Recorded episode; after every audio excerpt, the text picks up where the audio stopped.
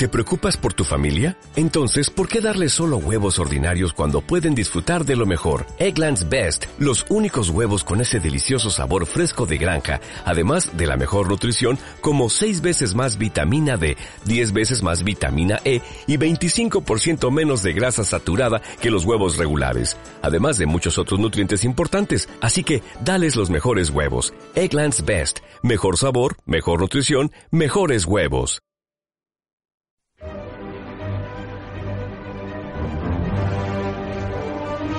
doctoresdeltiempo.com presenta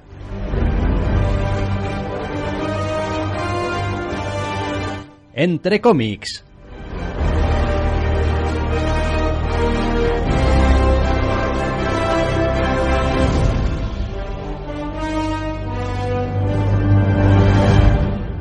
Bienvenidos, queridos oyentes, a una nueva edición de entre cómics. Doctor Snack, muy buenas. Muy buenas. Esta semana tenemos un programa supuestamente corto y raro. Imagino que es en parte porque es uno de esos meses con cinco miércoles, con lo cual hay como más semanas de novedades de las que debería y a veces las novedades se ponen un poquito raras. Esta semana tenemos pocas y de Marvel todas. Sí, la verdad es que este es el tipo de programa que quizá hace un montón de años hubiese estado ahí como súper emocionado. Decir, fíjate cuántas novedades de Marvel y la verdad es que a día de hoy miro el programa y miro un poco el checklist de TVOs que tenemos y digo, la verdad es que preferiría no tener que pasar o atravesar semanas como esta. Bueno, tiene, tiene alguna cosa interesante la semana de novedades y como no, desde que empezamos con la sección, gracias a grandes consejos de nuestros oyentes, los irresistibles salvan la papeleta. Efectivamente, de todas formas vamos a empezar porque es verdad que hay TVOs Marvel de distinto calado y de distinta jaez. Empezamos por Black Widow número uno, que está escrito a la limón por Jenny Silvia Sosca. Al dibujo tenemos a Flaviano y en el color tenemos a Verónica Gandini, un TVO para Marvel, como todas las novedades de esta semana, en el que es, pues no sé, el enésimo volumen eh, de Natasha Romanoff um, haciendo cosas en solitario. Un nuevo, nuevo, nuevo comienzo para el personaje, después de que pasasen cosas en ese evento del cual no hablamos como si fuera Voldemort. No, el más reciente no, el anterior.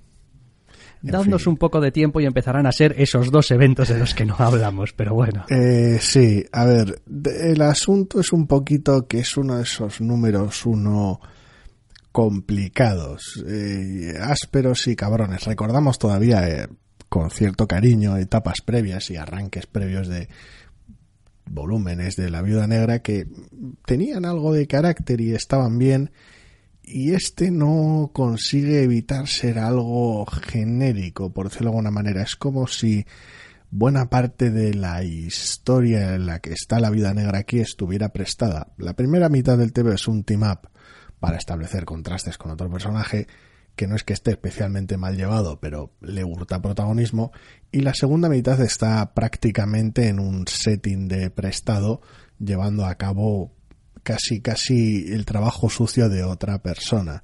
Entonces es una sensación rara, es como si el TV lo pudieras hacer con cualquier personaje y simplemente lo hagas con la vida negra porque lo ves no está ocupado con otras cosas. A ver, yo he de reconocer que este primer número de eh, Black Widow no me ha entusiasmado ni mucho menos. La verdad es que me ha creado bastante malestar y en general eh, me ha parecido que es un número que en cierto sentido le hace flaco favor incluso a la concepción que tengo yo del personaje. Mm, lo digo porque la primera parte básicamente es un team up en el que casi casi parece que la importancia de lo que está sucediendo eh, recaiga más en el compañero. Es decir, realmente el, núcleo, digamos, eh, el peso de la historia, de lo que va sucediendo, de las está en el otro compañero, ella es la invitada que está ahí para molar, pero no es a la que quizá afecta más directamente lo que está sucediendo. Y luego la segunda parte es algo así como mm, que me imagino que por otra parte, siendo la segunda parte del TVO, es por donde quiere discurrir a partir de ahora. Eh, la colección es ah, la viuda negra se ha rayado y necesita liberar vapor. Y con los superhéroes no se puede liberar vapor porque son todos unos buenistas que si no tienen más que reglas, cosas que no se pueden hacer y eh, voy a ir a hacer la malota por ahí. Un poco sí.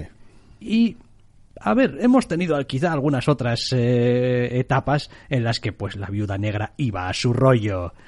Eh, pero mm, me parecía que tenían desde el principio un enfoque un poquito más particular, un poquito más personalidad, digamos, el, el TVO en sí. Quiero decir, me estoy acordando del primer número, por ejemplo, em, creo que eran en Mark Wade y Chris Samney que era básicamente una especie de huida, mm, todo el primer TVO, prácticamente sin diálogo y sin nada. Y dices tú, bueno, no sé si esto a dónde irá, por qué, pero era una propuesta, digamos, con una personalidad propia muy fuerte. Eh, si leías también un poquito el tono general que tenía la etapa anterior con Edmondson y Noto, eh, tenía también como un carácter más em, intimista, más introspectivo de la viuda negra que dices, bueno, esto es un enfoque totalmente superheroico eh, como queriendo darle un poco un toque de, ¡buah! Y aquí vas a tener a la viuda negra desatada, pero luego lees el TV y tampoco tanto. No sé, es que no impresiona al final. Es, es un asunto de. No hay shock. Intenta establecer un contraste en la primera mitad con otro personaje también, con sus problemas de identidad y de percepción pública, y no termina de acertar porque la mayor parte de la escena se ahoga en un par de momentos de acción un poquito disparatados y no hay tampoco más allá de especial diálogo de decir pues sí, tú tienes tus movidas, yo tengo las mías y me voy a ir por ahí. Luego el, el asunto en cuanto a la caracterización del personaje, el decir, pues me han pasado cosas en episodios anteriores de lo Marvel y pues noto que como que uh, se me va a ir la cabeza de un momento a otro, así que mi solución a todo este asunto es irme a un sitio donde pueda matar gente mala y así pues desahogarme. Es una perspectiva rarísima y casi de, de rendición desde el minuto uno, de decir, no, la fuerza de voluntad que le den por culo, me voy aquí, a, esta mierda, al menos para matar a los malos y no a quien se me cruce.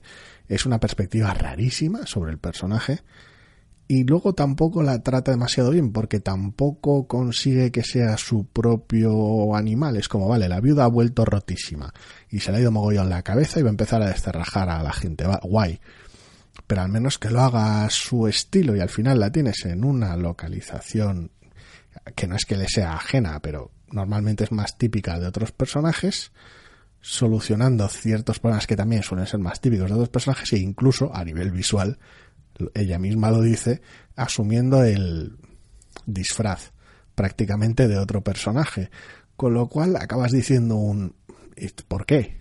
Quiero decir, que ¿dónde está aquí el es una especie de la viuda negra va haciendo turismo matando a los malos? ¿Es un Punisher internacional o es una sensación rarísima, es como ¿qué hay aquí de Natasha Romanoff?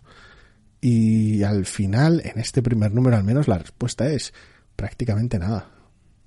Después, pues, a ver, mm, no quiero tampoco meterme demasiado con lo que es visualmente el, el TVO, pero a mí no es un estilo que me guste.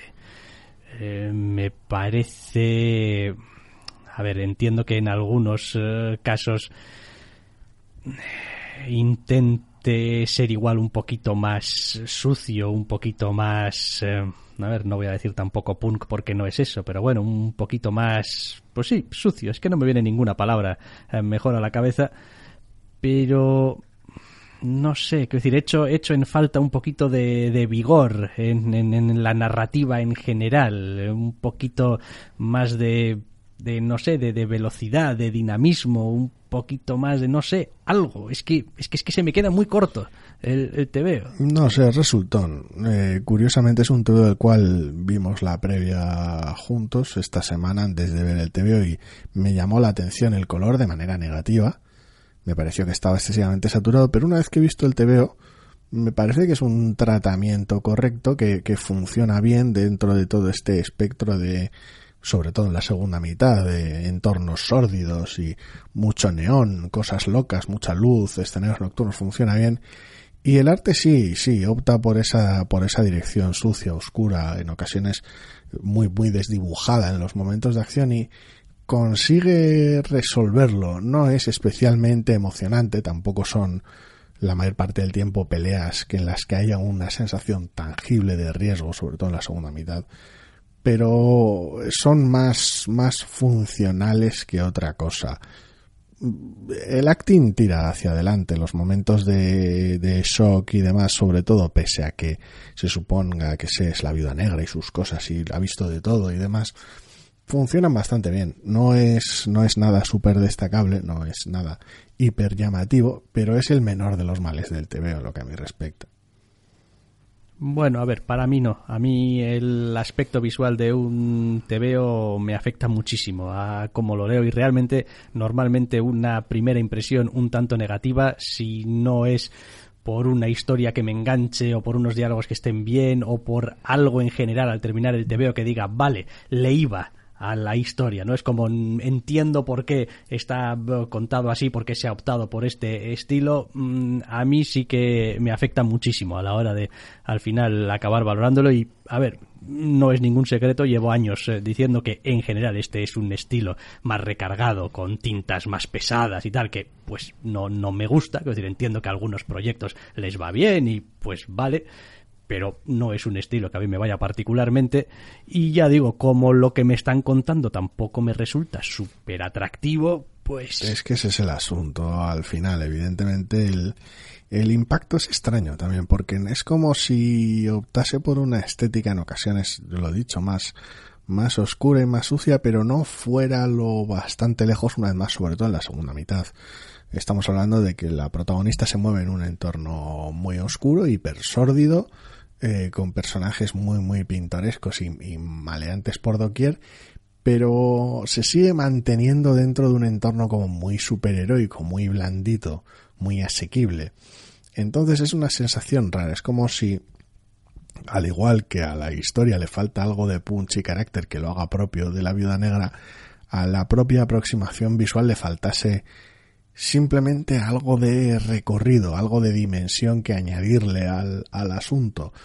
No está para salvarle los papeles precisamente al, al concepto del TVO, pero algo que, que, termine de salvarlo, algo que diga, bueno, pues igual es una historia muy sencilla, igual la caracterización se hace esperar, pero la perspectiva sobre el mundo Marvel es interesante visualmente hablando, pero no es simplemente muy segura no sé, no sé, me ha dejado bastante mal cuerpo eh, este primer número de Black eh, Widow. Es como...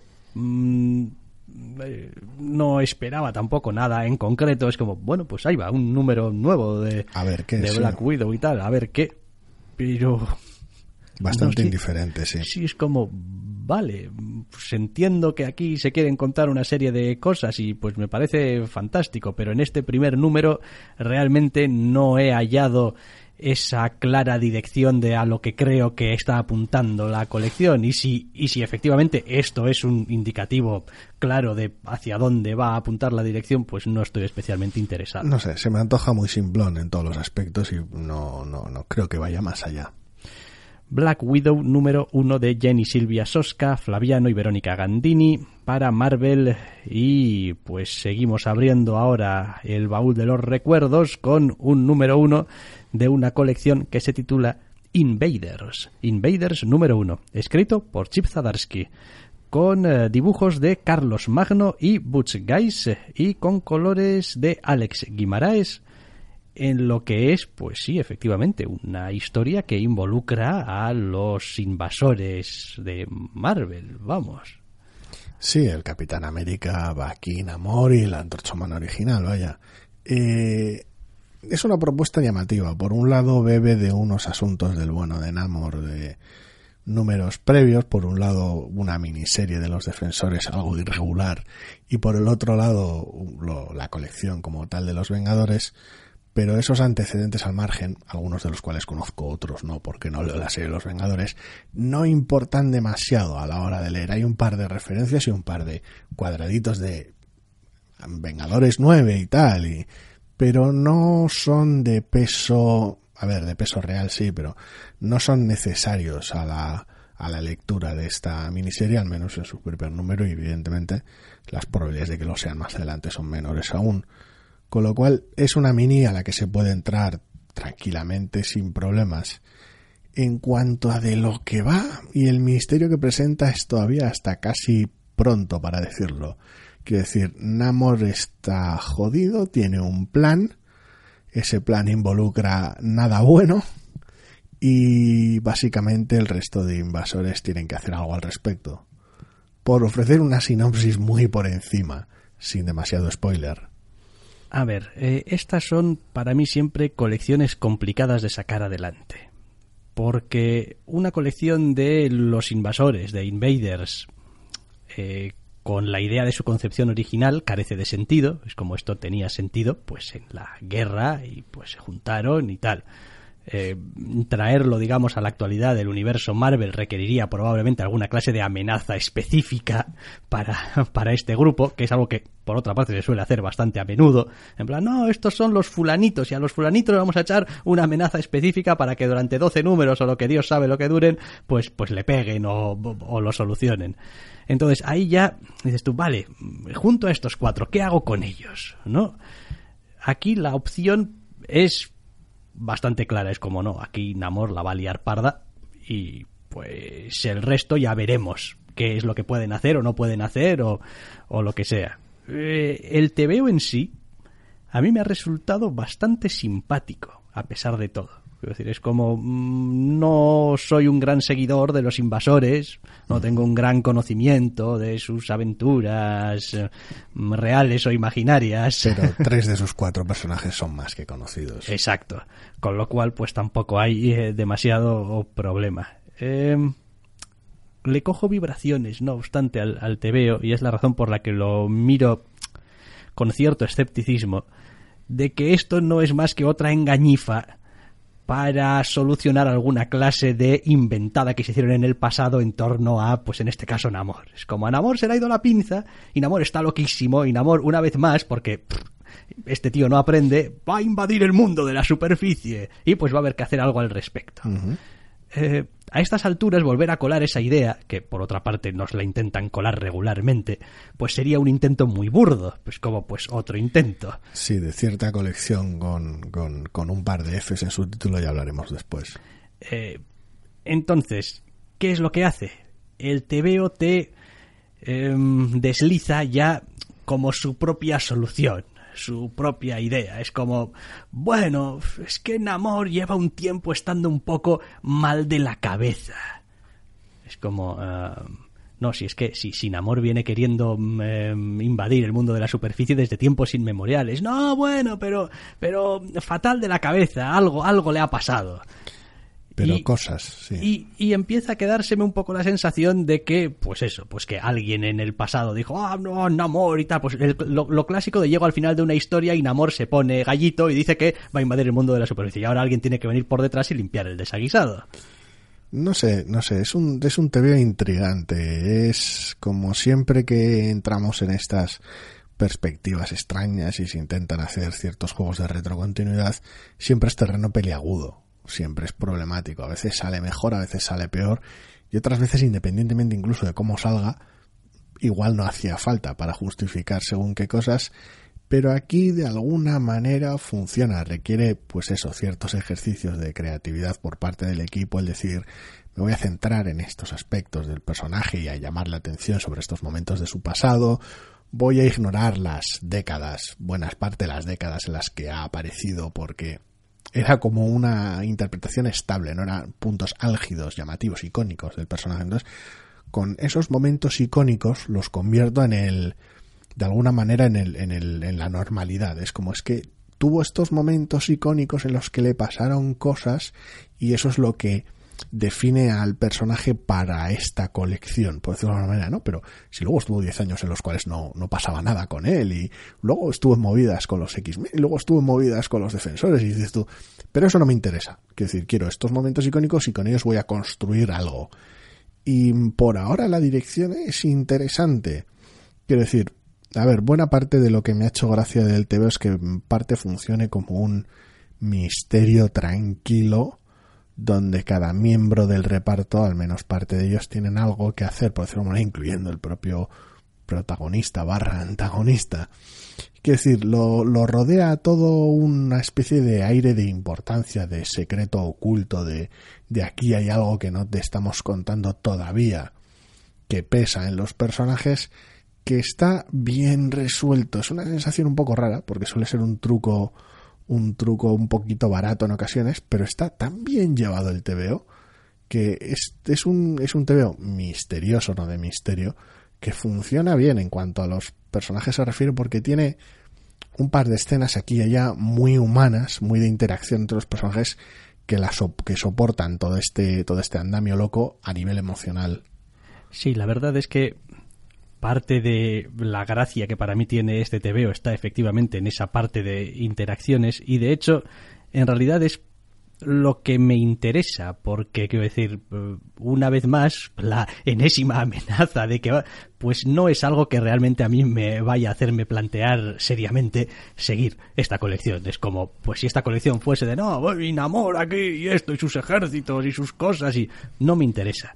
Ahora, el ver cómo afecta la guerra a los personajes, el eh, ver cómo son recordados y cómo afecta ese recuerdo que tienen los demás eh, de, uno mismo a, los personajes, el intentar eh, reactivar los lazos de hermandad que pueda haber entre personajes que han pasado de todo pero que tienen un pasado común, esas son las partes que me interesan y son las partes que están muy bien imbricadas aquí dentro de lo que es el TVO. Es como unos flashbacks aquí, unos flashbacks aquí, unos temas más o menos comunes y pues sí es verdad, hay una gran amenaza ahí supuesta de fondo, pero en realidad este TVO va de pues unos señores que coño eran amigos y uno de ellos pues tiene problemas. Es decir, que después esos problemas involucran, pues yo que sé, una invasión, una guerra, bien, lo que quieras, pero al final es de lo que va. Es como este hombre era nuestro amigo y necesita nuestra ayuda. ¿Y qué vamos a hacer al respecto? Y ahí está un poquito también la promesa de la gracia, de que cada personaje va a intentar encontrar sus propias respuestas a ese problema. No sé, hay algo, ya te digo, hay algo en el corazón a nivel emocional del TVO que funciona, que, que hace que resuene las interacciones son muy naturales. El ver a los personajes operar con relativa transparencia, porque sabemos que hay algo oculto detrás de ciertos planes, pero, pero operan, no, no, no operan de manera artificial cada vez que hay un tercero delante, ni cada vez que llevan a cabo sus distintas maniobras. Todo, todo va con una honestidad y está, da la sensación de estar muy bien orquestado. De tal manera que el TVO, pese a esas cosas de decir, uh, retrocontinuidad, uh, plan secreto, uh, misterio, uh, cliffhanger, tal, funciona. Quiero decir, no, no resulta tan engañoso como otros TVOs que tuvieran los mismos elementos, por decirlo de alguna manera. Eh, toda esta semana previa, incluso parte de la anterior, estaba el bueno de Chip Zdarsky en Twitter insistiendo que pues esto era algo, algo grande, algo que quería hacer, algo, algo bonito, algo interesante. Y lo que es curioso, estaba diciendo también que las librerías no lo pidiesen de manera especulativa, que no era como no era gran evento que lo cambia todo para ser que es un TVO hecho un poquito con corazón y a veces, en, general, es difícil tomárselo en serio al bueno de Chip. En general, en Twitter ya ni te cuento, pero sí que daba la sensación de que realmente tenía como algo, algo que decir de, no, bueno, esto es lo hemos hecho nosotros, el equipo, como, como casi si, si, bueno, si olvidaos un poco de Chip Zdarsky, el, el tío gracioso de los TVs graciosos y de Twitter, ya, dentro de cinco minutos haré chistes con jugar el pato y lo que haga falta, pero ahora dejadme que os hable de esta otra cosa distinta. Entonces había como una separación rara que da, da a pensar que realmente hay algo detrás con un, con un corazón interesante y luego a la hora de leer, leer el TVO la verdad es que trasluce que hay una idea aquí, no sé cuál es, no tengo ni idea de cuáles serán los derroteros que tomará, pero hay algo, hay algo aquí que está, que es, que, que da confianza a la hora de leer más números. Sí, la verdad es que, a ver, desconozco si una vez más si esto es intención de que sea una miniserie, viene como serie abierta o como qué, porque no le he visto ningún indicativo, ningún indicativo en ningún lado. Me extrañaría que esto se alargase demasiado también, pero bueno, eso es, eso es lo de menos. A mí me da la sensación de que es de esas historias que una vez que terminas de leerlas te deja una cierta sensación de haber leído algo acerca de eh, las personas más que de los superhéroes. Quiero decir, aunque haya pasado lo que haya pasado, y eso para mí siempre es algo bonito en un TVO de superhéroes, porque muchas veces nos perdemos tanto en el colorido, los puñetazos, los superpoderes y tal, que olvidamos que, al menos en teoría, hay personas detrás de, de todo esto. Y, en fin, la verdad es que yo también he salido con una sensación cálida del TVO, de decir, bueno, a ver, reconozco que no has encontrado la cuadratura del círculo aquí, pero parece interesante y está bien contado, como con respeto también por, por los personajes, ¿no?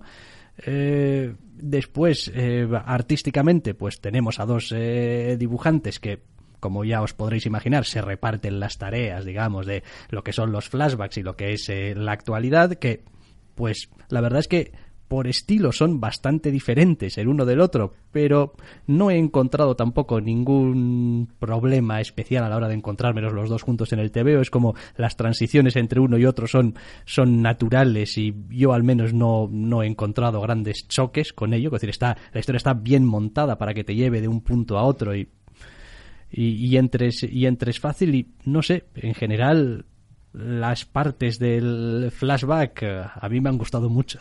Es decir, el, feeling general, eh, visual, el, la propia situación en la guerra, en las situaciones en las que se ven los protagonistas, me resultan interesantes. De hecho, tan interesantes como para poder coger y quitarle los poderes a lo que es esa narración si quieres, y sigue siendo igual de válida y igual de interesante. Quiero decir, no está basado su interés en mirad cómo aquí luchan contra los super robots de, no sé, de lo que sea. Sí, super robots nazis. Sí, super robots nazis. No, va de otro palo, va de otro rollo.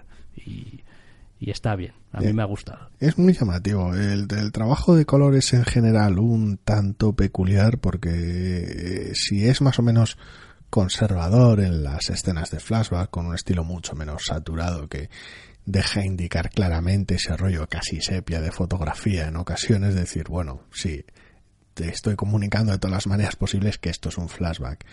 Eh, opta por una saturación bastante agresiva en las escenas cotidianas que, pese a todo, gracias a que es un TV en general bastante oscuro, no resulta chillón ni demasiado superheroico. Se hace cierto énfasis en el trabajo de color en lo peculiar de la situación, eh, los uniformes de colores del Capitán América y demás, los distintos momentos, pero mantiene la misma paleta de colores más o menos en las situaciones cotidianas en las que tenemos a la, a la antorcha humana en momentos muy muy de civil, por decirlo de alguna manera, y encaja bien, de alguna manera consigue transportarlo todo, de alguna manera eh, hay, hay cierta conexión a nivel, a nivel de color de decir, sí, esto antaño en flashback funciona de esta manera, muy apagada. En la actualidad tengo esto más brillante, más, o sea, más, más saturado, más llamativo, pero también un punto más oscuro. Y funciona tanto para las escenas superheroicas y submarinas, que es un poco lo más raro, como para las más cotidianas. A ratos me ha recordado un poquito el coloreado que está teniendo Hulk ahora mismo en, parte, sobre todo en las submarinas.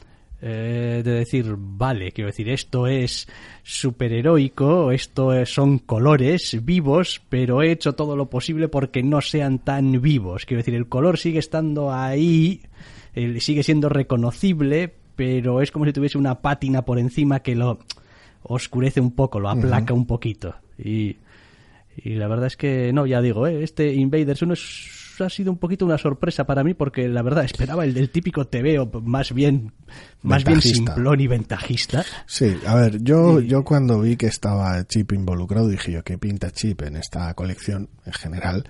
Y pero luego cuando hablaba, cuando hizo un par de comentarios de yo, esto va de otro asunto, esto no es un no es un TVO de evento, esto es una cosita personal, ya me pareció muy raro, porque cuando se involucran ese tipo de cosas suele ser por algo porque tiene algo realmente, realmente contundente que contar, más allá de un TVO divertido que haga gracia, que suele pasar también en ocasiones. Y, esperaba ver dónde estaba la, la, magia, y todavía no lo tengo del todo claro, más allá de la honestidad de las emociones de los personajes, pero, pero tiene algo aquí, y quiero más, pero rápido además. Sí, veremos, veremos hacia dónde se mueve este Invaders número uno de Chip Zadarsky, Carlos Magno con Butch Guys y Alex Guimaraes, Carlos Magno.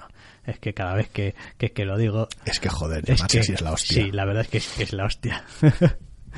vale, eh, lo cierto es que estos son los únicos números uno de esta semana y, y que el resto, que van a ser otros dos, van a ser números doses como por ejemplo Conan de Barbarian. Sí, son un par de números doses de estos que pues van a establecer un poquito el corte, entre comillas, es decir, ¿esto, esto qué? Pues Conan de Barbarian número 2, recordamos, escrito por Jason Aaron, eh, dibujado por Mahmoud Asrar y con colores de Matthew Wilson, en lo que es, pues, este retorno de Conan a Marvel con aquel primer número que dijimos que, bueno, pues cubría todas las bases y era la historia 101 de Conan, es como pues es la, historia de siempre de Conan, pues contada otra vez pues, a la manera de sonaron. Eh, eh, eso es, mm, vale. Eh, este número 2 utiliza otro de los trucos de la bolsa de trucos del guionista avezado, del guionista con mucha mili que es te voy a contar una historia autoconclusiva y después el gancho de lo que te dejé colgando. Sí, es una lectura peculiar al principio, pero, pero luego enseguida le ver los miembros, por decirlo de una manera. Es, es el clásico de decir, bueno, a ver, ya te he planteado un poquito por dónde van los tiros de mi colección en el primer número te, presento mi visión del personaje, no especialmente original, la manera de contar las historias que quiero para, para este TVO, tampoco nada nuevo. Y esto es la situación que te quiero plantear con flashback, flash forward y movidas. Muy bien. Una vez que ya has desplegado un poquito la, el esquema de los trucos, llega ahora el número 2. Y el número 2 es como, bueno, y ahora un poquito de caracterización una historia individual de Conan que diga algo sobre el personaje, su relación con su entorno y la relación del entorno con el propio personaje. En principio guay, es una historia muy normalita de Conan, pero está bien traída. Es la sensación de decir, este es el TVO que podría hacer de Conan, pero es el TVO que no me apetece hacer de Conan. Quiero decir, puedo hacer este TVO, hola, este número 2 es ese TVO de Conan, pero aunque esté lastrado con ciertos problemas, con demasiados captions y demasiada necesidad de evidenciar lo que ya estás viendo a nivel visual, pero bueno, de, narrarlo de manera especialmente pesada. Pero al margen de esos problemas está bien montado, pero el TVO te deja claro que no va de esto. Quiero decir, esto es para decirte qué visión tengo del personaje, que luego pues puede que utilice, y ya está, porque la historia va de otra cosa. Recuerda, terminó con un cliffhanger aquello, te lo recuerdo con un cebo al final aquí de este TVO y nos vemos el mes que viene. Entonces es una sensación, quiero decir, si ya el TVO se hacía raro en principio, porque claro, estabas esperando la continuidad del cliffhanger, después de ese final es todo el TVO adquiere una especie como de dimensión super utilitaria, de decir, te conté esta historia más porque me convenía para trasladarte el personaje que porque quisiera contar esta historia. Es una sensación un poco rara. A ver, eh, yo no soy el lector tipo de Conan, ya para empezar. Quiero decir, nunca he sido un lector de Conan. Hay historias de Conan a punta pala. Puedes salir ahí, llenar tu carretilla de tebeos de Conan y quiero decir, en ese sentido, mm, oportunidades, pues haberlas ha habido y tenerlas las he tenido. Nunca me acercaba a Conan es como, pues, no se me ha ocurrido que quizá este era un personaje donde podía encontrar historias en formato TVO que me pudiesen resultar atractivas. Y en general, por en fin, por lo que oyes hablar a la gente que lee Conan y por lo que lees de vez en cuando aquí o allá, porque bueno, eso no quiere decir que no haya leído nunca en la vida un TVO de Conan, o incluso lo que me estoy encontrando aquí en esta especie de ni siquiera reinterpretación, sino reenactment de lo que es Conan. O sea, esto es como una especie de, de re, representación, recreación de, de, Conan, ¿no? Es como, ¿os acordáis el Conan aquel de Bustema que molaba mogollón y tal y cual? Pues lo voy a cambiar lo menos posible para hacerte un Conan que mole ahora porque a la gente le mola ese aquel Conan y entonces pues pues te lo traigo aquí porque para qué lo vas a arreglar si no está roto y yo pues en fin quiero otra cosa de un Conan en 2019 sé que soy muy pesado a veces con esto de es que parece muy viejuno es que y muchas veces es verdad que si el TVO está bien hecho las formas los modos pues me importan más o menos poco pero en general pasarme la vida leyendo los pensamientos redundantes de Conan y leyendo historias con un fondo de parvulario de ah es que Conan en el fondo cuando empieza cuando la gente conoce a Conan y Conan conoce a la gente es como hombre a ver amigo de sus amigos amigo de sus amigos jamás te abandonará un líder nato es como que decir es que son todos los putos lugares comunes uno detrás de otro. Y pues no sé. Dios, igual, igual, ya que tenéis la oportunidad de contar historias de Conan, igual podríais intentar, Gasp, algo nuevo o algo distinto. Conan el bárbaro, la espada salvaje de Conan y la narración redundante de Conan. Que bueno, ya eh, va a salir la siguiente colección también. Ya Hay otra serie aparte, sí, con que, Conan. Pues, pues ya veremos, no sé. Otra esperanza de que haya algo. A ver, no está el problema tanto en que el TVO esté mal. No, Lo no, si el. TVO, si se lee muy fácil, es se lee súper fácil. increíblemente competente y divertido, con detalles muy chulos, pero una vez más, incluso sin ser lectores habituales de Conan, está esa sensación extraña, esa sensación de decir, estos TVOs de Conan ya se han hecho, se han hecho muy bien, hay muchos TVOs muy buenos de Conan, eh, ¿por qué no estás intentando algo nuevo? ¿Por qué no estás intentando algo distinto? ¿Por qué no hay una perspectiva aquí? Realmente esto, más allá de, de eh, mira, es Conan, guionizado con ciertos vicios de este autor y dibujado con el estilo de este otro autor y coloreado con esta atmósfera de este otro autor, es decir, esta, este talento particular, específico en este TVO, pero aplicado a un TVO a ver, avejentado tampoco, porque por cómo, solo por cómo luce el TVO tiene cierta frescura. Pero otra vez más para contar lo mismo. Y es complicado. Yo no creo que Conan sea un personaje tan limitado como para tener que hacer esto. Igual es demasiado decirlo de alguien que habitualmente no lee Conan, pero he leído mis cosas de Conan, ya lo dije con el número uno, y me da que se pueden hacer más cosas a nivel tonal, a nivel de atmósfera, a nivel visual, sin tener que recurrir a una historia conservadora de fantasía y aventura. Creo que puedes ir un poquito más allá en según qué aspectos. Joder, venimos del año de las TVOs de terror de Hulk. Quiero decir, se pueden hacer cosas con un personaje por limitado que se crea que es. Conan da para más que esto. Y si quisiera esto, ya tengo décadas de esto. Ese es el asunto al final.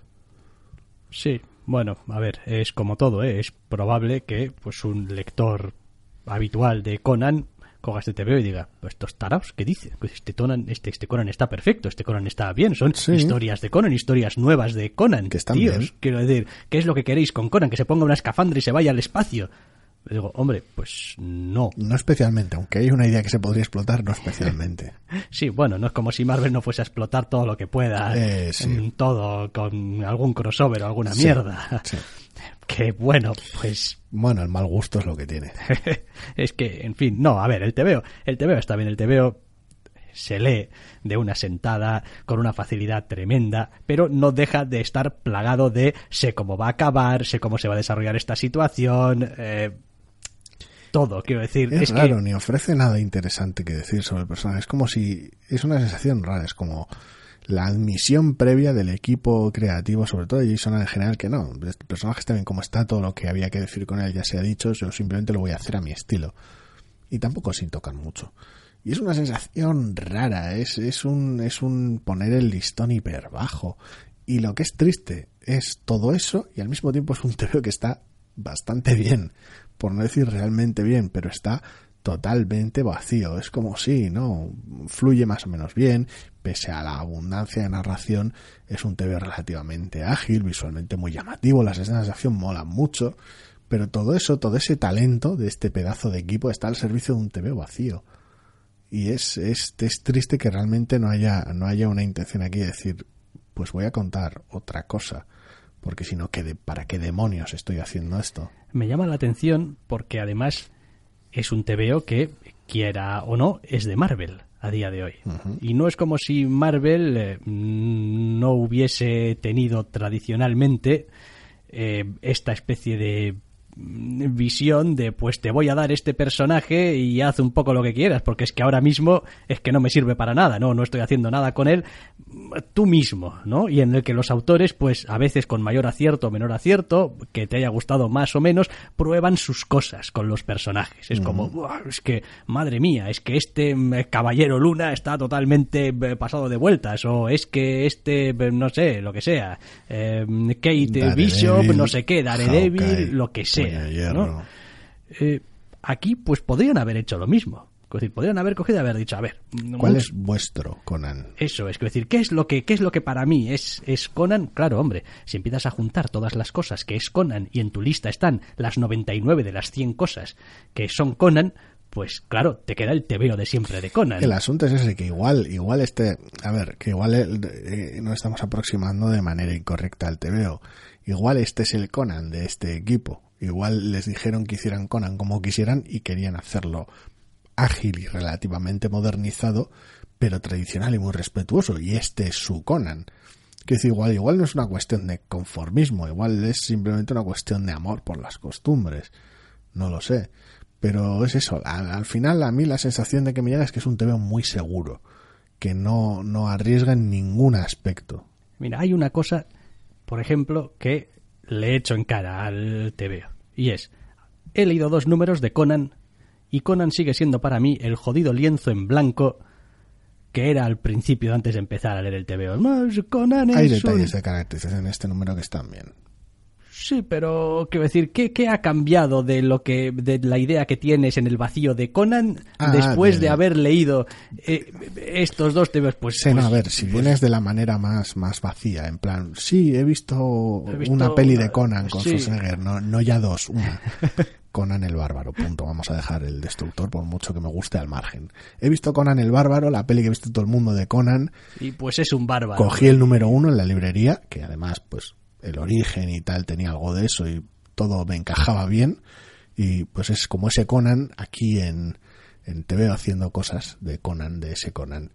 Pero es, no parece Schwarzenegger, evidentemente, pero por lo demás me encaja ese Conan sobre una idea Bueno, muy... se parece un poco a Jason Momoa.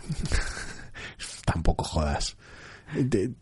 Tiene esa idea de decir, pues sí, me encaja de esta idea muy general, muy abstracta que tengo de Conan, encaja bien el Conan de este TVO. En ese aspecto no hay, no te aporta nada es- especialmente nuevo. Decir, no, creías que Conan era Conan el bárbaro de la película, pero en realidad hay matices aquí que no, no, también es pronto todavía, ¿eh? pero aunque haya sus cositas aquí y allá, tampoco especialmente. No sé si es en testimonio también de cierto buen trabajo que hacía aquella peli trasladando una idea de Conan al público, pero bueno. Sí, a ver, probablemente tiene que ver también con el hecho de que no es el personaje más hablador. Eh, Para no serlo, madre mía, la cantidad de narración que tiene el TVO. bueno, sí, pero no es una narración, no, no es Conan hablando. No, pero, pero sigues contando cosas sobre el personaje con ello.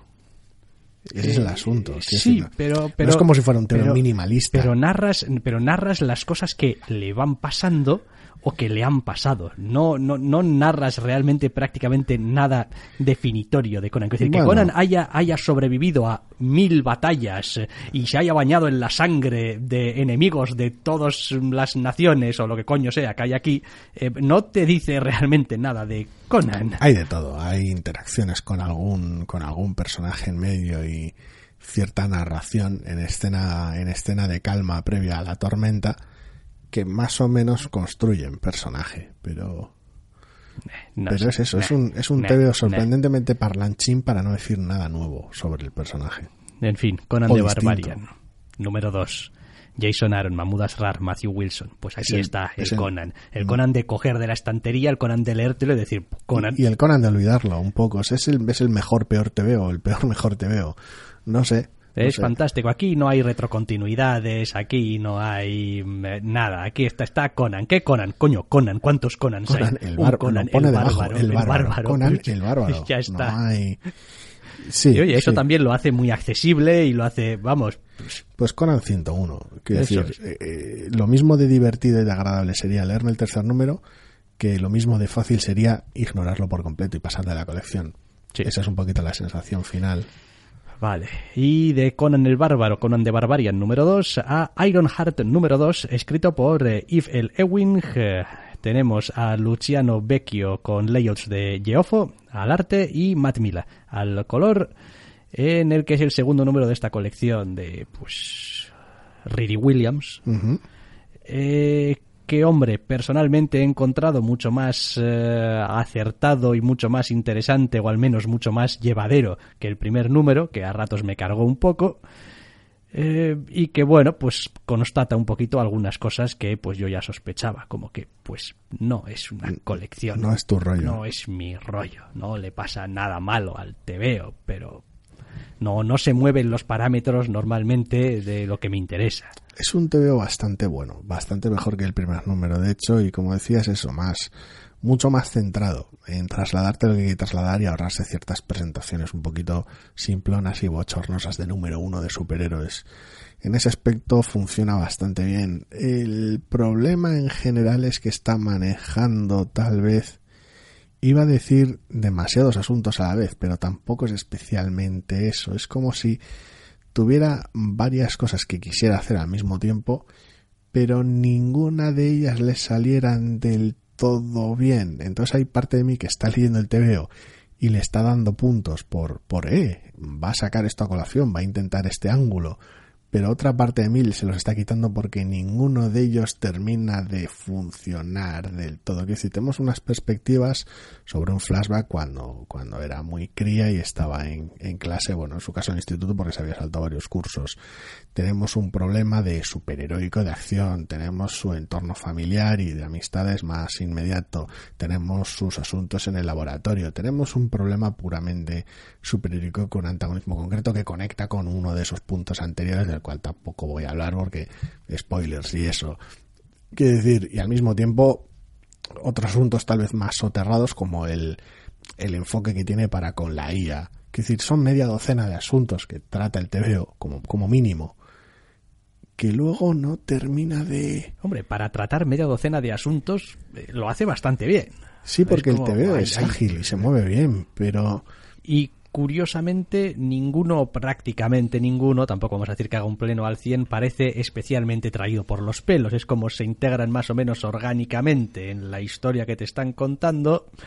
Y bueno, a veces uno da paso al otro de manera más o menos natural, vale. El problema es que hay sensación, esa sensación de que estás haciendo desmerecer el séptimo punto, que tampoco he comentado por porque spoilers, tiene lugar durante una escena de acción, es muy personal del propio personaje y, y es una de esas sensaciones de decir, vale, lo has sacado a colación, en algún momento usarás este asunto, tratarás este asunto.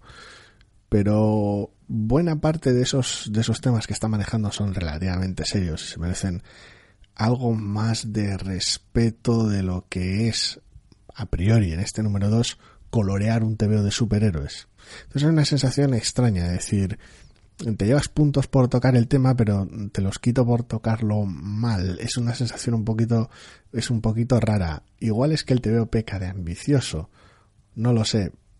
Me da que quiere, que quiere tra- transmitir que hay cierta honestidad en el TV, que quiere transmitir muy pronto el decir, no, quiero, quiero contarte estas cosas, ven y lee el TV porque el TV va a ir de estas cosas. Luego hablaré de ellas detenidamente y bien, pero como si le pudiese cierto entusiasmo, por decirlo de alguna manera, de decir, de querer sacar a colación muchas cosas a la vez. Hombre, teniendo en cuenta que el primer número era un poquito como era, mm, tampoco se lo echaría demasiado en cara, porque al final te encontrabas con un primer número un tanto vacío, que es como, vale, es decir, esto no empezaba a carburar hasta que no has empezado a hablar de la persona y te has dejado de toda la Eso mierda es. accesoria que podría servirle a cualquier superhéroe, porque decir, podrías intercambiar a Ironheart por cualquier otro y podrías tener el mismo TVO hasta que has bajado realmente a lo que hace A la eh, persona, a la sí. persona, a, a lo que individualiza un poquito al, al personaje. Entonces, bueno, que tenga una cierta ansiedad por decir, eh, eh, eh, hay una persona y tiene problemas y es una persona de verdad y tiene en su vida pasan muchas cosas a la vez y van todas Hay en movidas, paralelo y hay movidas y Tengo mínimo Bueno, esta media docena de temas que tratar. tampoco, tampoco se lo echo demasiado en cara. Eh, como chascarrillo, al margen me pregunto si em, Saladin Ahmed y aquí, a ver, quién he dicho que es, y Yves al eh, el Ewin, pues eh, no sé si se pasan notas o no. Vamos a tener algún crossover en algún momento, cosas que se cruzan, porque hay aquí algún elemento en, en concreto que me ha resultado muy gracioso, que dos personajes que son superhéroes jóvenes, juveniles, eh, se hayan encontrado con problemas, a ver, no voy a decir similares, pero sí que tienen ciertos elementos en común. Que, a ver, te puede pasar, porque al final pues tiendes a como son jóvenes, pues, pero me hace gracia. Creo que los tiros van más, más por eso último, por una coincidencia, pero bueno, ya veremos porque no es como si los personajes fueran ajenos entre sí ni si hubiera hecho ese tipo de team up anteriormente. Ya digo, es una sensación rara. Hay, hay ciertas ganas o cierto. Si vuelves a decir la palabra rara, te juro que voy a empezar a gritar. Hay cierto, cierto entusiasmo aquí en el, en el de decir, joder, pues quiero darte mi voto de confianza y leer más de esta colección porque me da la impresión de que tienes cosas que contar. Pero no sé si me fío del todo del equipo. Yo no tengo ningún problema con este TVO, solamente que no lo voy a seguir leyendo. Es como quieres lectores, estoy seguro de que ahí fuera hay un montón de lectores que te van a leer muy, muy a gusto. No sé. Yo no.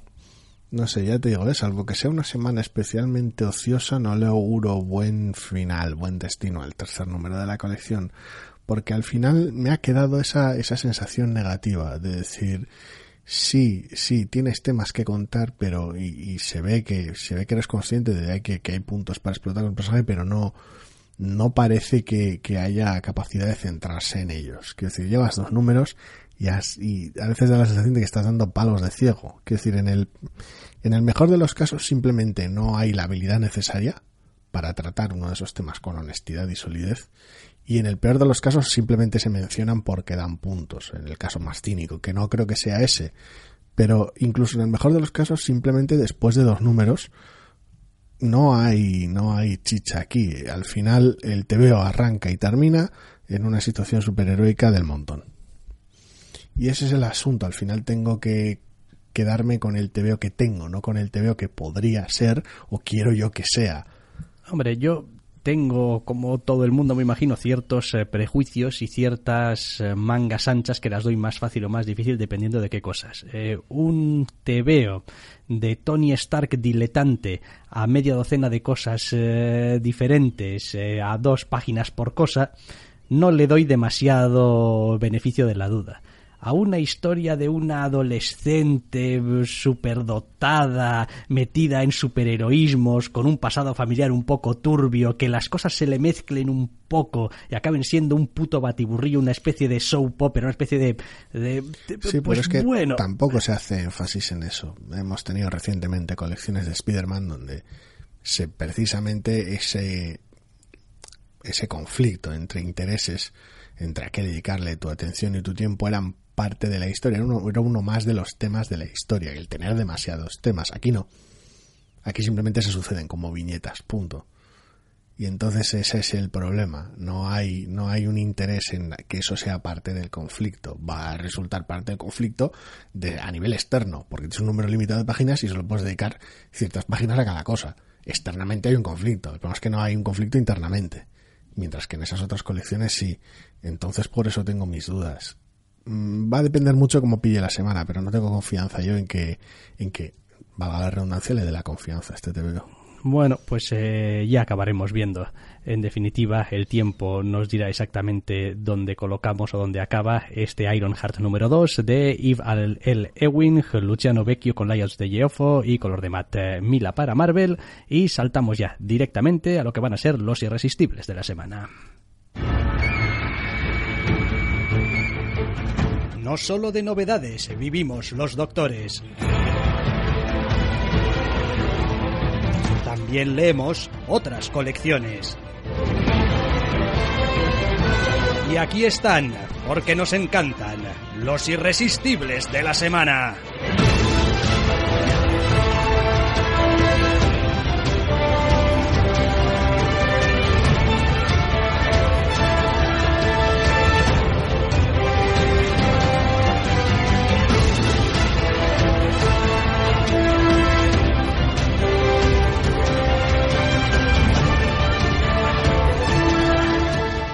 Unos irresistibles de la semana que vienen encabezados eh, por A Walk Through Hell, que alcanza ya su número 7. Y ya esto vendría a ser ya hasta el número después de un supuesto, si es que los tuviera arcos o TPBs o lo que sea. Sí, que no es especialmente el caso. Es un número peculiar, porque mm, si bien podía transmitir ciertas sensaciones de añadir más carne de cañón, técnicamente hablando, a esta, a esta situación terrorífica, el TVO enseguida cambia de, cambia, reenfoca el parecer. Es como cualquier duda que pudiese haber de decir, no, pero es que el TVO va a seguir tirándole personajes a esta máquina de, terror y, y, ya está.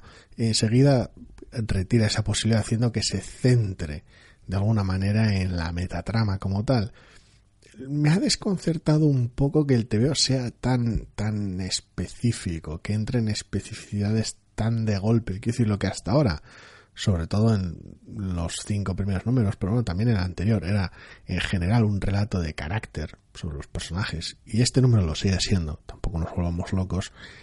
Entra de manera tan específica en ciertos elementos de la metatrama que me no es exactamente que me desconcierte, pero por un lado lo que parecía hasta ahora ser pues esa colección que leo tan a gusto y no me preocupo por nada más, este tema de alguna manera me ha transmitido el mensaje, igual no son tantos números como crees. Esa sensación rara, como decir, este golpe de efecto, decir, y ahora estas cosas específicas de la metatrama, no he podido evitar pensar, hostias, que te quedan pocos números.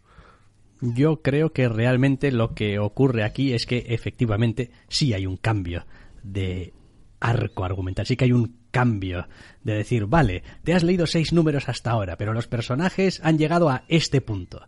Ya está bien de marear la perdiz con ciertas cosas y vamos a abrir otra etapa. Vamos a empezar dentro de, seguimos evidentemente, eh, dentro de la misma línea, dentro de los mismos parámetros, pero hay que dar un paso más y vamos a llevar, digamos, a los personajes y las situaciones y todo lo que crees que sabes acerca de lo que está sucediendo aquí a un nuevo estadio. Y vamos a ver a, dónde vamos. Y una de las cosas que más me gusta de este TVO es que sigue teniendo la capacidad de hacer preguntas incómodas, eh, de dar respuestas normalmente bastante escasas. Y en el caso en que los da son también bastante incómodas y sigue girando a pesar de todo en torno a la especificidad de cómo actúan o cómo actuaron o cómo actuarán, Dios sabe, porque aquí hay un follón muy gordo, eh, los personajes.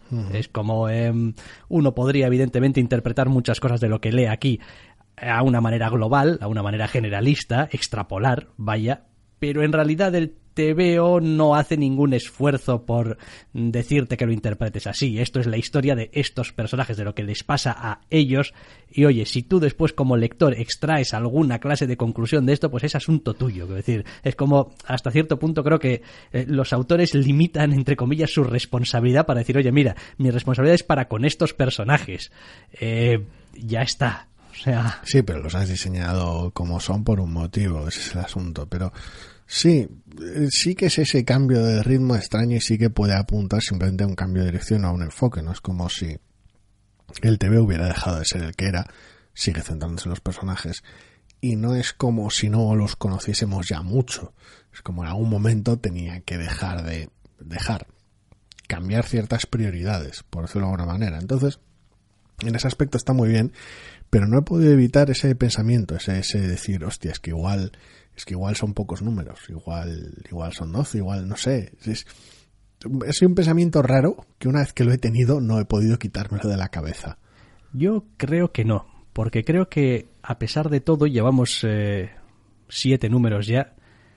Cada número que va saliendo va añadiendo más potencial mierda que echar sobre los personajes. Sí, sí, sí, no tiene por qué. Y, y me da la sensación de que la colección no va a quedar satisfecha hasta no haberles echado en cara todo a los personajes y ver cómo reaccionan a ellos. Es la promesa que hizo en el número uno. Entonces, mientras siga añadiendo cosas y prácticamente no solucionando nada, eh, aquí se va a ir acumulando el trabajo. Es decir, puede parecer que eh, tú como lector o ellos como personajes saben más de la situación, pero una cosa es la situación digamos, la situación, entre comillas, física o el saber intelectual de lo que está pasando y otra cosa es cómo puedas bregar tú como personaje no mentalmente con todo ello, que son dos cosas totalmente distintas y que probablemente van a ir evolucionando a partir de ahora muy diferente, porque cada vez van a saber más de lo que está pasando y cada vez van a estar más perdidos.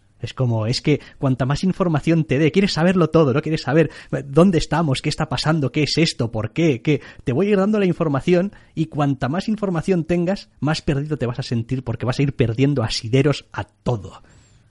Y creo que ahí puede estar parte de la gracia a partir de ahora. Es un, es un TV brutal de una colección que me encanta, ha sido un número muy, muy llamativo.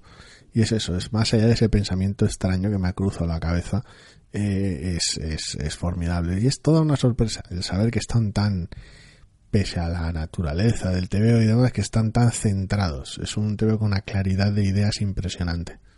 Sí, es sorprendente porque, quiero decir, uno al principio temía quizá que podía encontrarse con estos números, no voy a decir de relleno, pero sí de, bueno, voy a llenar este número de mucho gore y cosas horribles y tal, y luego ya el siguiente número, si eso ya avanzamos, y, y, y no, o sea, a pesar de todo es una colección muy contenida, es una colección que, bueno, pues, en fin, lo hablamos entre lo más llamativo del año pasado y joder, pues estaba por alguna razón. Eso es. Vaya.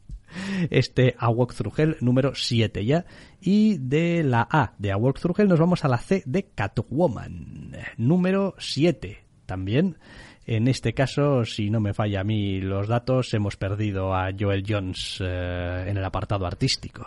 Eh, sí, sigue guionizando la serie, pero esta vez tenemos a Elena Casagrande y a Fernando Blanco al dibujo.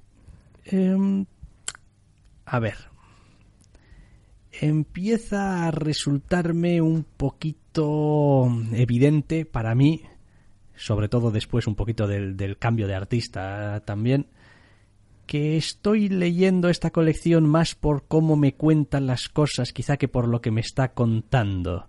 Eh, más por un cierto carisma, digamos, que tiene la protagonista y, cómo soluciona las situaciones que por realmente lo que pasa en el TVO, porque estamos pues eso, a la altura del número 7, empieza como una especie de pequeño arco de dos y no tengo muy claro que vaya a sacar nada muy aprovechable de estos dos tebeos, de este y el siguiente. Es una sensación extraña, porque es una caracterización interesante, como has dicho tú, llena de carisma, pero le falta cierta dirección. Quiero decir, el tebeo comenzó, por decirlo de alguna manera, la colección comenzó, por decirlo de alguna manera, eh, no teniendo una dirección de objetivo, pero sí un punto de partida. Es como, vale, Batman 50 sucede el TVO y ahora que ahora esta colección comienza distanciándose del Batman 50. Entonces no importa tanto hacia dónde va, sino de dónde viene y qué tal está la protagonista. Muy bien. Eso ha quedado perfectamente establecido. Hemos tenido tiempo para metatrama, antagonismos, secundarios interesantes y eso lo tiene, lo sigue teniendo el TV está muy bien. Pero ahora, en este, de alguna manera, en este pequeño interludio el propio arco anuncia que van a ser dos números. Debería, si hace bien el trabajo, establecer una dirección general en lo que sea, por metatrama, por personaje, por asuntos con los secundarios, por lo que sea, pero establecer, por decirlo, por decirlo de una manera, cuál es la, la entidad de la serie. Que no es simplemente una cuestión de decir, bueno, pues al personaje le ha pasado esto y ahora pues vamos a aprovechar para hacer un tebeo de aventuras de Catwoman, ¿no? que tenga algo más, que tenga algo que añadir, que no sea simplemente un TVO bien hecho y llamativo, que tenga algo que decir. Y este va a ser el punto de inflexión. Quiero decir, realmente, si tiene algo que decir es la hora, en estos números, de que lo demuestre. Sí, porque por otro lado tenemos a Elena Casagrande y Fernando Blanco en las tareas eh, artísticas con los cuales no tengo ninguna pega en absoluto No. y, y- y me parece que hacen un trabajo notable y que realmente ambientan muy bien eh, toda la historia y la cuentan con un gusto eh, discreto y sencillo que está, vamos, muy en lo que necesita eh, el, el tebeo y la historia que están contando, pero es lo que decías tú, es como vale, pero aparte de unos tebeos, que no es poco, ¿eh? bien contados, con una protagonista eh, interesante, además de la protagonista interesante, vamos a tener historias interesantes. El asunto es ese, que no son tebeos que no es poco, no son tebeos que están bastante bien, son los irresistibles. Correcto. Entonces, bueno, pues eh, ya veremos. Aquí vacas sagradas tiende a haber bastante pocas, Pues sí. la verdad. Y ya veremos eh, más cosas. Hablando de vacas sagradas y cosas, en fin. Fantastic Four. Fantastic Four número 6. Ya, para ahora. Tú te bajaste de esto. No, me leí, no, no me leí el número aquel especie de enganche que sacaron. Pero has seguido. Pero he seguido y me leí el número del Sí, evento. pues si alguien está, está, se cansó, por decirlo de alguna manera, de todas las follones, del retorno y demás de los Cuatro Fantásticos, aquí en este número sería un poquito donde empieza la colección dentro de cierta normalidad, por decirlo de alguna manera. Quiero decir, los previos, los números previos eran para un evento en concreto y para restablecer un status quo. Aquí es donde hay trama superheroica de los Cuatro Fantásticos tradicional. El que quiera un TV normal y tradicional de los 4F que empiece por aquí, por decirlo de alguna manera. Flaco favor se hace, a mi entender, pero bueno. Aquí es donde tienes un TV mucho más estándar. Buah. Está Demasiado tensando- estándar, está, tensándome la cuerda esta colección hasta el punto de ruptura. Quiero decir, de momento se me va a mantener porque está poniendo los nombres más gordos que puede poner una colección. Bueno, desde mi gusto. eh, los nombres más gordos que puede poner encima de la mesa eh, una colección de los cuatro fantásticos. Es como los cuatro fantásticos. Mm, necesitamos un antagonista. ¿Qué hay más gordo que los dos que salen aquí? Pues para mí, poquito. Sí, el propio Doom está en la portada del TV. hay más gordo. Entonces, bueno, pues me vas a mantener pues porque lo tienes ahí y pues a ver cómo arregla, arregla. Fíjate que ya empiezo a utilizar ya términos ligeramente despectivos y peyorativos como a ver cómo arreglas esto. Curiosamente para mí el TV precisamente está, está mal, está mal. A ver, es un TV interesante, es un TV llamativo, es un TV bien hecho y curioso, con un enfoque peculiar que me ha hecho gracia. Pero, pero cuento eso entre sus puntos negativos, precisamente. Es como, vale, te estás haciendo todos los cuatro fantásticos, has pasado por, por los trámites de que vuelvan, aprovechar para atar según qué cosas y todo muy familiar, muy bien. Ahora bien, ¿qué es lo que toca hacer? Ahora toca iniciar tu etapa ya como tal. Eh, ¿Y cómo lo haces? Con el top 5 de antagonistas de los, de los cuatro fantásticos, que decir, lo más obvio, de la manera más obvia, eh, con, con un combo que consiste básicamente en que no, mi enfoque innovador es varios a la vez, para, para máxima, para máxima espectacularidad superheroica y funciona, porque el TVO sigue siendo espectacular, pero mm, no puedo evitar acordarme de ciertos ecos que había en el número de retorno a la Tierra, básicamente los 4F, de decir, no, ahora hemos vuelto, eso era antes, cuando estamos haciendo cosas raras, en, en no estar publicándonos. Pero ahora que hemos vuelto, Valeria, es como ahora, ahora como siempre, ahora todo normal, ahora los 4F de toda la vida, dentro del propio TV, por decirlo de manera, el mensaje que trasladaba y de decir, pues sí, joder, Dan Slot, eh, es lo que estás haciendo. Y no sé hasta qué punto, 2019 una vez más, quiero leer este TVO. A ver, yo quiero leer esta colección, no quiero leer este TVO. Es decir, yo leo, a ver, ahora vamos a, decir, ya a calzón quitado, que se dice. A ver, número 6 de Fantastic Four. Has cogido y de momento, quiero decir, a ver, esto es como todo. No, pero es que después hay un plan, es que en el número 14, bueno, bien, en el número 14 no es el futuro y ya veremos si sí o si no. Quiero decir, tampoco nos empecemos a emocionar demasiado por cosas que no han pasado. Lo que sí ha pasado hasta ahora en esta colección es que ha pasado un lapso de tiempo entre que desaparecieron los cuatro fantásticos del universo Marvel y han vuelto, un tiempo real para los personajes, quiero decir, entre los cuales pues los que eran más pequeños han crecido, es decir, tienen una edad ya bastante respetable, y lo primero que has hecho ha sido sacarlos de tu colección, sacarlo de, sacarlos de tus cuatro fantásticos. Como estos son los cuatro fantásticos, chavales, y no es, y, hombre, a contaros hemos enseñado. Entonces, eh, eh, mira, mira, Reed, Sue, Ben y Johnny, cuatro. no tenéis sitio, chavales. Al banquillo. Tenéis una aparición fugaz. Al banquillo. De carácter digo- familiar. digo- que está bien, es una, es una escena bonita, de hecho. Pero- digo, vale, pero quiero decir, ¿te has tomado la molestia de hacerlos crecer?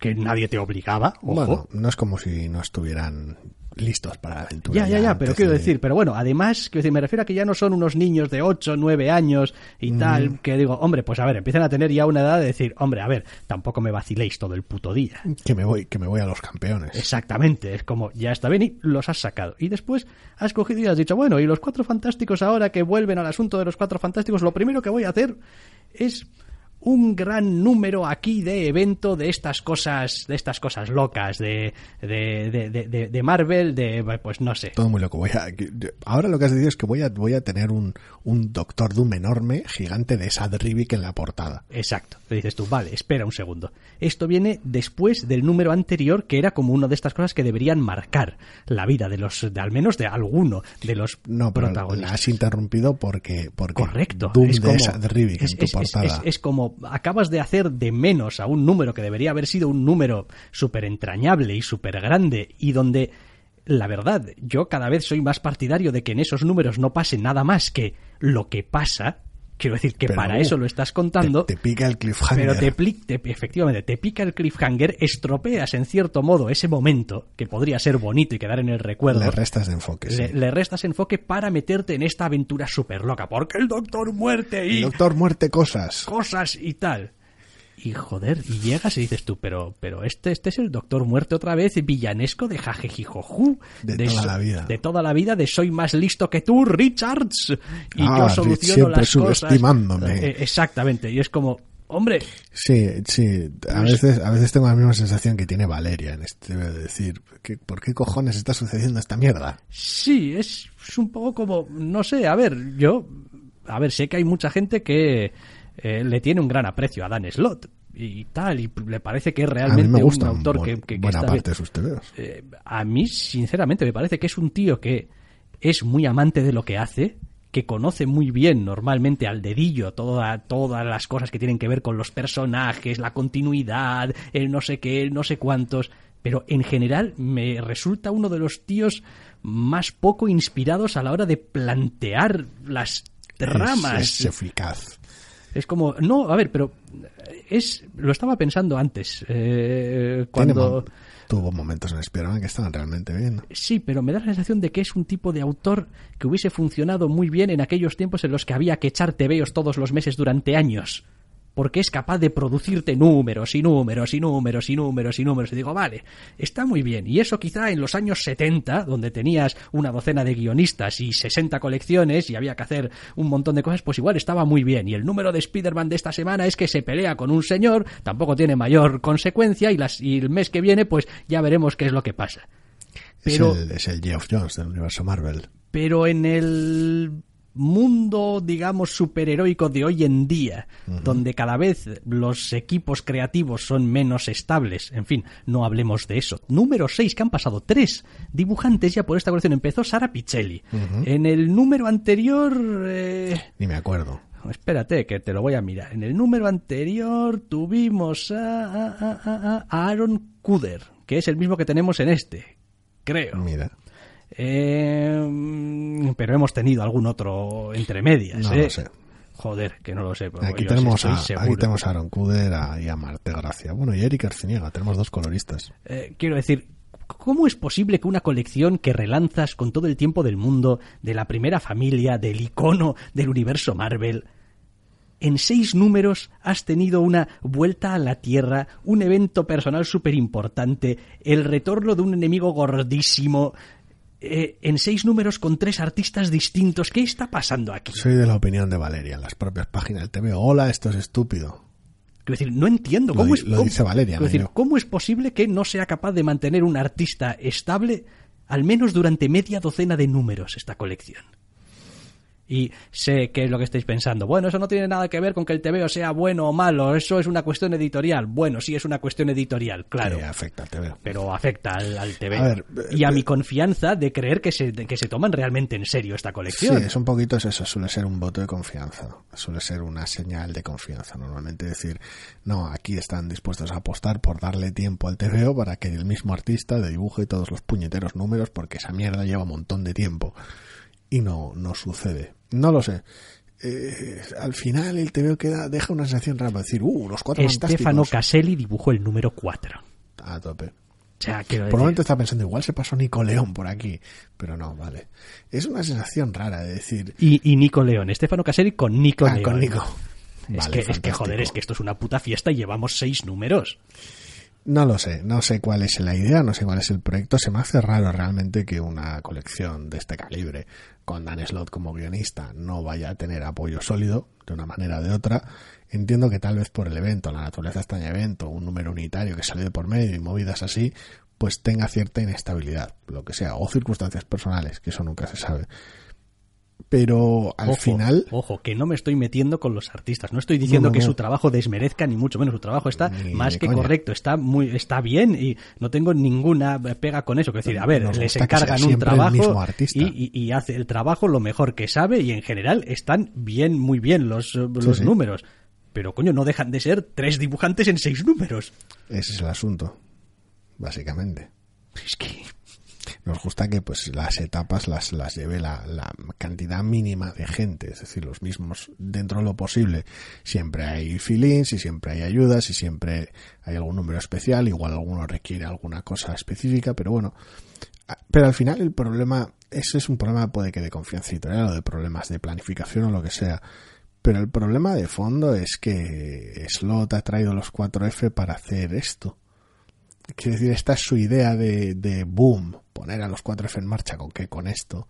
Y espectacular es, pero también se antoja súper vacío.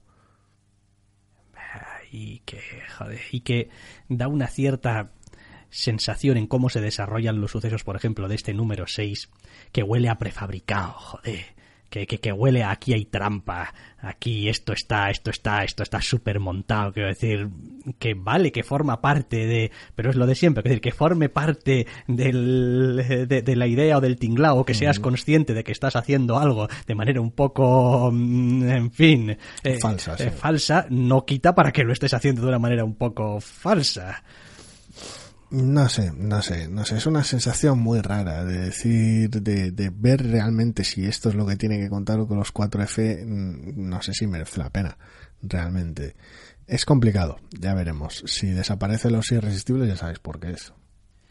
Pues sí, y vamos a movernos antes de que nos eternicemos una vez más, porque tenemos todavía más irresistibles como Gideon Falls número 10. Menudo tebeazo. Eh, pues otro, otro, otro número, otro número terrible, otro número increíble y fantástico. O sea, yo, en serio, este puto te veo, es que, es que está llegando ya a, a unos niveles de... Sí, marca un punto de inflexión bastante tocho este número en concreto. Es una cosa loquísima de número, todos lo son, pero, pero la secuencia final es, es, es, es una puta locura y es una puta maravilla.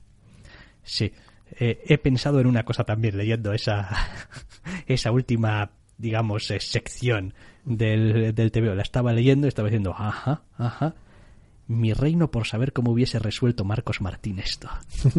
Pero mi reino, ¿eh? A saber. Eh, que conste que es fantástico, ¿eh? tal y como está. Quiero decir, es, es además de un... Es uno de esos casos en los que la idea y la ejecución se dan la manita.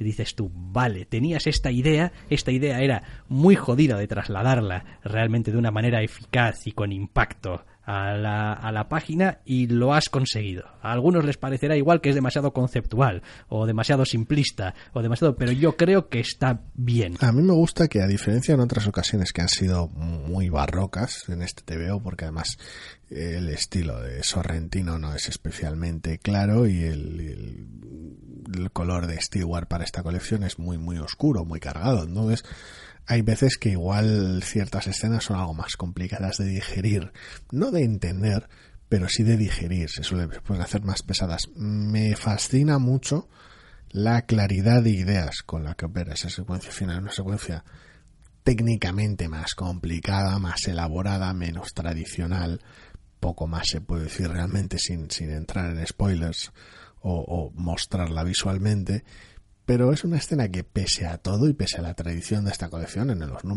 nueve números previos, es una escena que se transmite y se ejecuta con una claridad admirable. Sí, digamos que tiene que hacer una especie de encaje espaciotemporal de escenas, por decirlo de alguna manera, eh, y encuentra una solución viable, eficaz, eh, impactante, que vaya bien también con el tono general y el ritmo general que ha venido enseñando el TVO, porque a veces también eh, te puede pasar que encuentres una solución muy buena, pero digas, oh, pero es que no pega ni con cola. Es como, está muy bien, pero pues no, en este caso. Además es una secuencia variada y llamativa. Quiero decir, no solo, no solo funciona narrativamente hablando, por lo menos a mí se me ha antojado que, que encaja muy bien narrativamente, sino que además es emocionante de, leer, es divertida leer, pues en, un punto muy, muy, muy de clímax del, del TV, es en un punto muy álgido y la escena, gracias a esa claridad de ideas, es, es ágil, es rápida y es emocionante. Casi, casi puedes oír como una de dos, o la música va subiendo de volumen, o cómo va aumentando, digamos, la tensión de la escena, ¿no? y, vas leyendo y dices tú, esto, esto, esto va a algún lado, esto va a algún lado, y ¡pam! Llegas al final, última página del TVO, ¡pum! Me dices tú, venga, nos vemos el mes que viene, seréis cabrones. Es una escena que se mueve, digo, se mueve muy rápido y, la, y las ideas están clarísimas. Y se entiende muy bien se entiende, se entiende muy bien porque eh, incluso aunque a primera vista pueda parecer que hay una cierta dificultad en descifrarla, digamos, eh, en su totalidad, lo cierto es que por la propia naturaleza de la estructura que tiene, eh, no necesita realmente mucha pista para poder leerla. ver si leéis el TVO, pues sabéis exactamente de lo que estoy hablando. Y si no, pues tendréis que confiar en nosotros. Me ha gustado, me ha gustado muchísimo. Un detalle más de, de calidad de una colección que nos encanta. Sí, más cosas. Y sola, número 6. Creo que a partir de ahora y hasta el final es em, asunto del doctor Snack. ¿Sí? Sí. Ah, pues sí, ahora es mi programa. Ahora es tu programa. Sí, sí, curiosamente esta colección y las dos siguientes no las, no las sigues, pero bueno, eh, seré breve porque tampoco hay demasiadas cosas nuevas que decir en general. Por un lado, vuelve y sola con este segundo volumen, segundo libro en general, después de una pequeña pausa en esta historia de, fantasía, en esta quest de fantasía, y, vuelve con todas las armas y herramientas del, arco anterior. Quiero decir, no, el TVO no, no ha perdido nada en el proceso, sigue siendo a nivel visual una maravilla, una cosa con un, con un color, vamos, vibrante e impactante que hace que casi casi parezcan fotogramas de una película de animación. El aspecto es bellísimo la historia sigue avanzando con, con, un, con un minimalismo a nivel de diálogos y de captions acojonante. No hay necesidad de redundar sobre nada porque el propio arte cuenta todo lo que tiene que contar. Hay unas secuencias de una belleza tal y sigue siendo un TVO que al margen de lo alocado, de la fantasía o lo visual y llamativo del mundo, sigue siendo un TVO hiperhumano, sigue siendo un TVO que se entiende perfectamente, no hay terminologías, no hay necesidad de crear terminologías raras en el lenguaje, ni mitologías hiperelaboradas, ni la necesidad de centrarse en ellas, porque al final la historia va sobre los puñeteros personajes, y en ese aspecto ha vuelto con todas las fuerzas. Muy bien, pues y sola, número 6 eh, ya, y nos vamos de una numeración baja a una numeración de algo que está ya encarando su recta final, The Wicked and the Divine, número 42. Esto se acaba, se acaba, falta muy poquito para que se acabe, no sé exactamente cuánto, pero se acaba y es, y es una puta locura. Quiero decir, a estas alturas, en plena recta final, con los personajes ya jugando todas sus puñeteras cartas, con ciertos momentos vibrantes de, de no puedo creer que hayáis hecho esto, pero resulta que sí, y es, es, es brutal, es un, es un tebeazo enorme que está a punto de explotar y todavía no sé muy bien por dónde. Vale, The Wicked and the Divine he dicho número 42, puede que sea número 41. Mm. Revísamelo, por favor. Porque tengo porque tengo dudas, ¿eh? Los 41. Es que los apuntes tácticos pone 42, pero no, 41. 41. Bueno, pues corregido ya.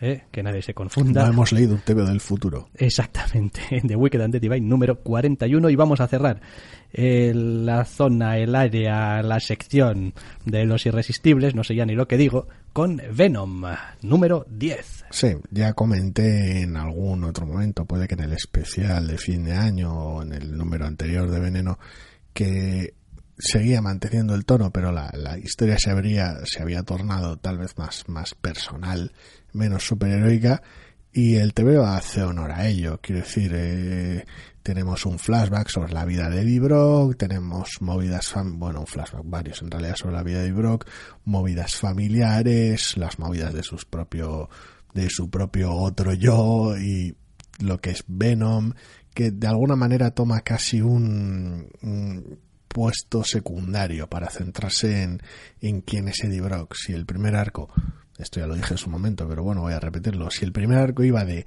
el simbionte, qué cojones, esto, quién es y de dónde sale, sobre todo quién es, por mucho que hiciera énfasis en la mitología del primer arco, este segundo arco va de Eddie Brock, quién es y de dónde sale.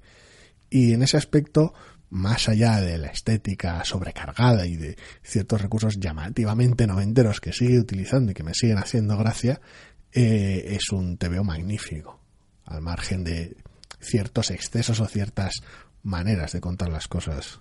Bueno, y estos están en el número 10 y mantienen artista, Ryan Stegman. Es correcto.